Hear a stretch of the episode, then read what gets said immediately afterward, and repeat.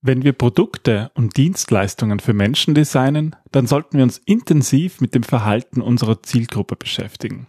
Aber auch unsere eigene Einstellung kann uns in die Irre führen. Heute sprechen wir über genau so einen Denkfehler, der sich Attributionsfehler nennt. Willkommen beim Design Thinking Podcast Mehr Erfolg und Spaß im Unternehmen. Hier gibt es Tipps und Tricks aus dem Beratungsalltag von Ingrid und Peter Gerstbach, damit du kreativer und erfolgreicher wirst und mehr Freude bei der Arbeit hast. Und jetzt geht's los. Viel Spaß! Hallo und herzlich willkommen zum Design Thinking Podcast. Wir sind die Gerstbachs und wir stehen für Arbeiten in Gelb. Und in der heutigen Episode geht es um einen wichtigen Denkfehler, der genau das verhindern könnte, dass wir nämlich mehr Spaß und Erfolg bei der Arbeit haben. Hallo Ingrid. Hallo Peter, hallo liebe Hörer. Schön, dass ihr da seid. Ja, ja, es geht um ähm, genauer gesagt den fundamentalen Attributionsfehler. Fundamental. Der fundamentale Attributionsfehler, wie es Lee Ross genannt hat, ist eine Art, ja, ist ein Denkfehler, der eigentlich besagt, dass wenn wir versuchen, ein für uns unpassendes Verhalten von einem anderen Menschen zu erklären, wir eher dazu neigen, dessen Persönlichkeit zu viel Bedeutung und der Situation zu wenig Bedeutung zu schenken. Okay, kannst du uns vielleicht ein Beispiel geben?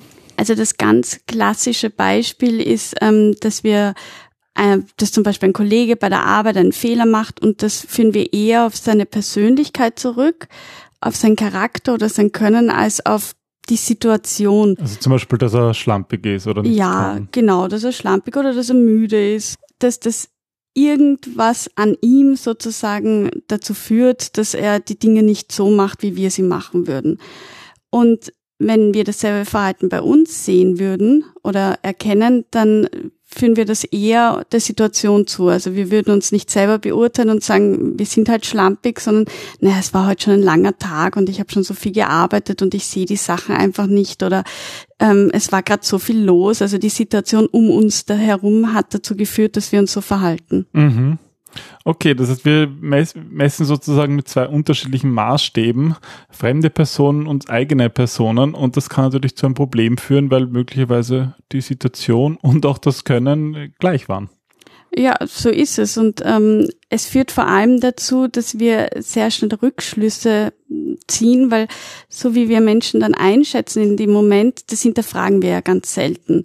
Also wir gehen ja nicht hin und sagen irgendwie, ähm, warum bist du so schlampig? Also gerade bei Menschen, die uns nicht nahestehen, die wir sehr schnell versuchen mhm. einzuordnen, zu kategorisieren, fragen wir ja nicht nach, warum sie sich so verhalten, wie sie sich verhalten.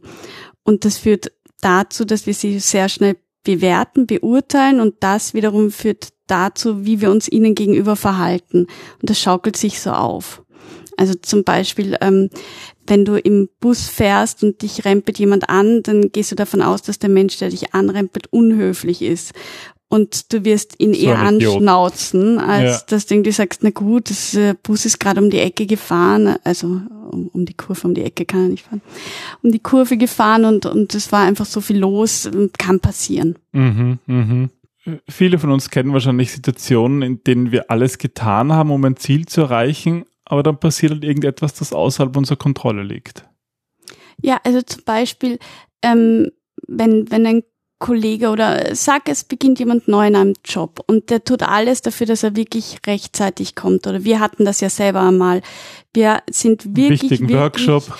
bei einem wichtigen Workshop eine Stunde früher losgefahren und hatten eine halbe Stunde Puffer. Und dann fahren wir und dann passiert ein Unfall, für den wir keine Schuld ähm, tragen und kommen in einen riesigen Stau. Und dann kommen wir zu spät und das verärgert natürlich den Kunden und er denkt sich, warum sind sie nicht rechtzeitig weggefahren? Dabei sind wir rechtzeitig weggefahren, aber es war halt einfach das Pech, ähm, dass wir in diesen Stau gekommen sind.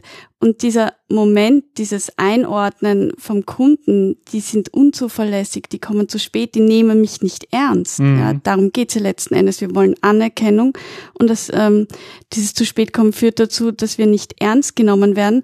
Das rückt alles, die gesamte Situation, den gesamten Workshop-Start in ein schlechtes Licht.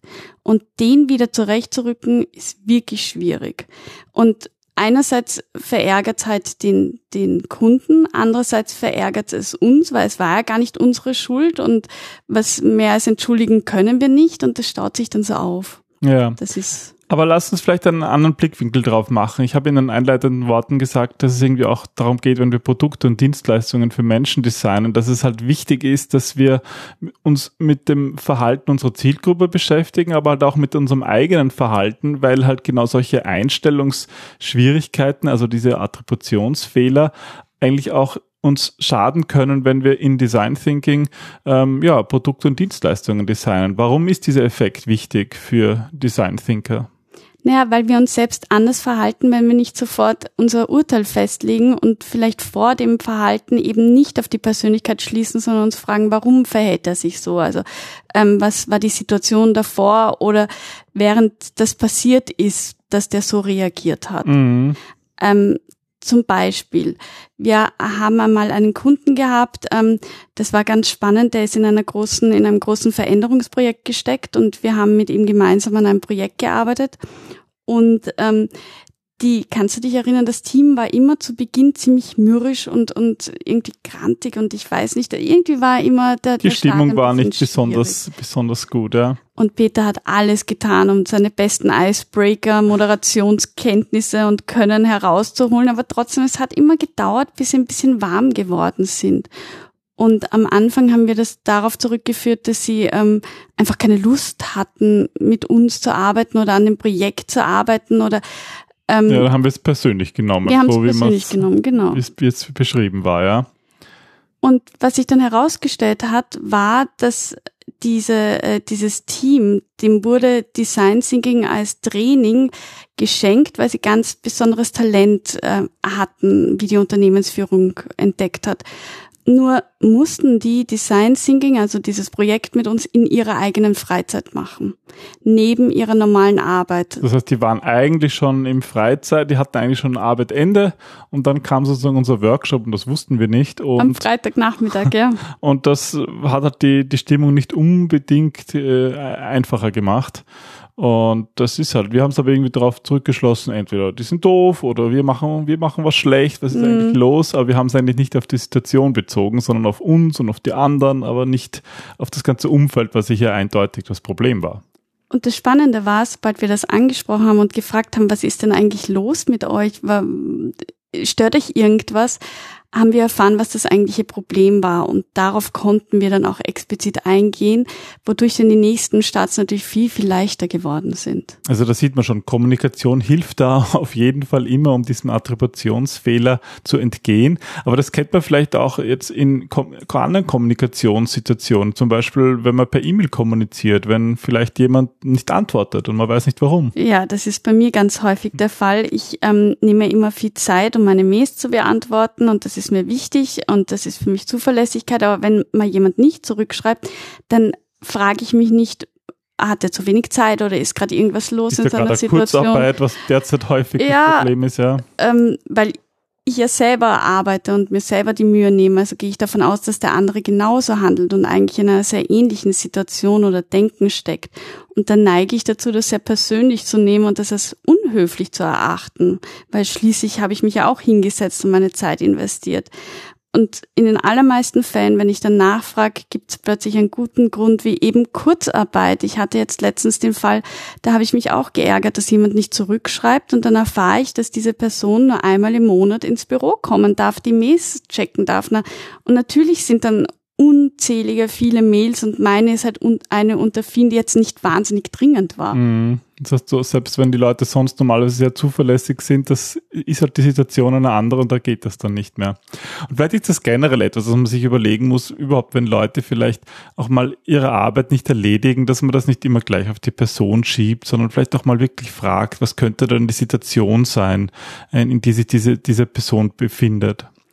Das Kategorisieren von Dingen, das hilft uns halt dabei, ganz schnell Entscheidungen zu treffen. Und deswegen ist unser Geist so eingestellt, dass wir möglichst schnell aufgrund unserer eigenen Erfahrung und unseres eigenen Lebens Menschen einordnen, um einfach schnell reagieren zu können. Und es ist halt einfach leichter zu glauben, dass jemand faul ist oder einfach nur schlecht ist, als es der Situation geschuldet ist, sein Verhalten. Ja, aber das hilft uns eben nicht wirklich, das das Produkt oder unsere Dienstleistung, das, die wir designen wollen, bessere Entscheidungen zu treffen, weil wir es eigentlich den Personen anlasten und nicht versuchen, die Situation zu verändern. Aber wir können keine Personen verändern, die können sich nur selbst verändern, aber wir können das Umfeld verändern und das Umfeld ansprechender machen. Und da sind wir eigentlich dann schon wieder mittendrin im Change Management, in Veränderung von Unternehmen und von Situationen, die immer wichtiger sind, als mit Gewalt die Personen verändern zu wollen. Absolut. Und das Allerwichtigste ist, dass du einfach ansprichst, was, was dir auffällt, was du spürst, was eben, es gibt so viele unterschiedliche Gründe, warum sich Menschen verhalten, wie sie sich verhalten. Und in den allerwenigsten Fällen, muss man echt sagen, steckt böse Absicht dahinter. Außer, finde ich, beim Autofahren. Ah, beim Autofahren. Ja, wenn dich jemand schneidet, dann ist der erste dann Gedanke, ist das ein, so Idiot. ein Idiot. Das heißt, der erste, der zweite, der dritte auch noch. Wir hatten das allerdings selber schon einmal, dass wir gefahren sind wie unter aller Sau. Und da ist es tatsächlich in, in Sekunden äh, um Leben und Tod gegangen. Und da hast du einfach keine Zeit langsam zu fahren oder das war wirklich ein, ein Notfall. Das stimmt. Und da dachten wir, dass unser Hund vergiftet worden ist, was er auch war, aber äh, wir mussten halt ganz schnell zum, zum Tierarzt ja, und, und haben da auch keine Rücksicht ziemlich genommen. wild überholt und haben wir schon gedacht, was werden die Leute sich denken, was das für ein Idiot ist. Und ich habe an die Strafmandate gedacht. Und wir haben noch dazu ein Auto, wo unsere Webadresse groß draufsteht. Na, auf jeden Fall kann es. Es muss ja auch nicht. Vielleicht ähm, Also ist glaub- Peter ein Idiot beim Autofahren. Das, nee, das Die anderen, die anderen bitte. Die anderen, Idioten. ja, Entschuldigung. Vielleicht sind ja die anderen, aber vielleicht ist eben auch die Situation ähm, dem geschuldet.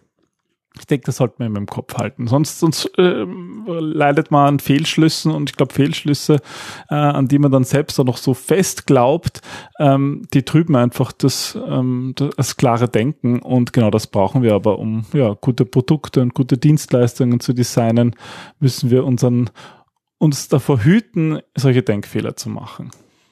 Gib den Menschen eine Chance im Zweifel für den Angeklagten. Und wann immer wir das Verhalten von anderen Menschen sehr schnell einordnen, sehr schnell kategorisieren, und zwar vor allem im negativen Sinne für sie, gilt es kurz einmal stehen zu bleiben und sich zu überlegen, ob du vielleicht nur einen Teil der Rechnung gerade begleichst und ob es nicht vielleicht noch eine andere Sichtweise oder die Situation sein könnte, die du gerade nicht siehst, nicht beachtest. Und dieser fundamentale Attributionsfehler, der ist wirklich einer der größten und einer der am häufigsten Denkfehler, die passieren. Und anstatt sofort zu urteilen, sollten wir vielleicht einmal schauen, ob es nicht doch eine positivere Erklärung für das Verhalten von Personen gibt. Das macht es auf jeden Fall einfacher in der Kommunikation und in der Zusammenarbeit mit allen Menschen im Design Thinking, aber auch außerhalb und Reden, reden, reden. genau und kommunizieren und ergründen und dann ist das Leben irgendwie einfacher. Schon. Macht mehr Spaß und bringt mehr Erfolg. Definitiv. Das wünschen wir euch ähm, und wir wünschen euch einen wunderschönen Tag.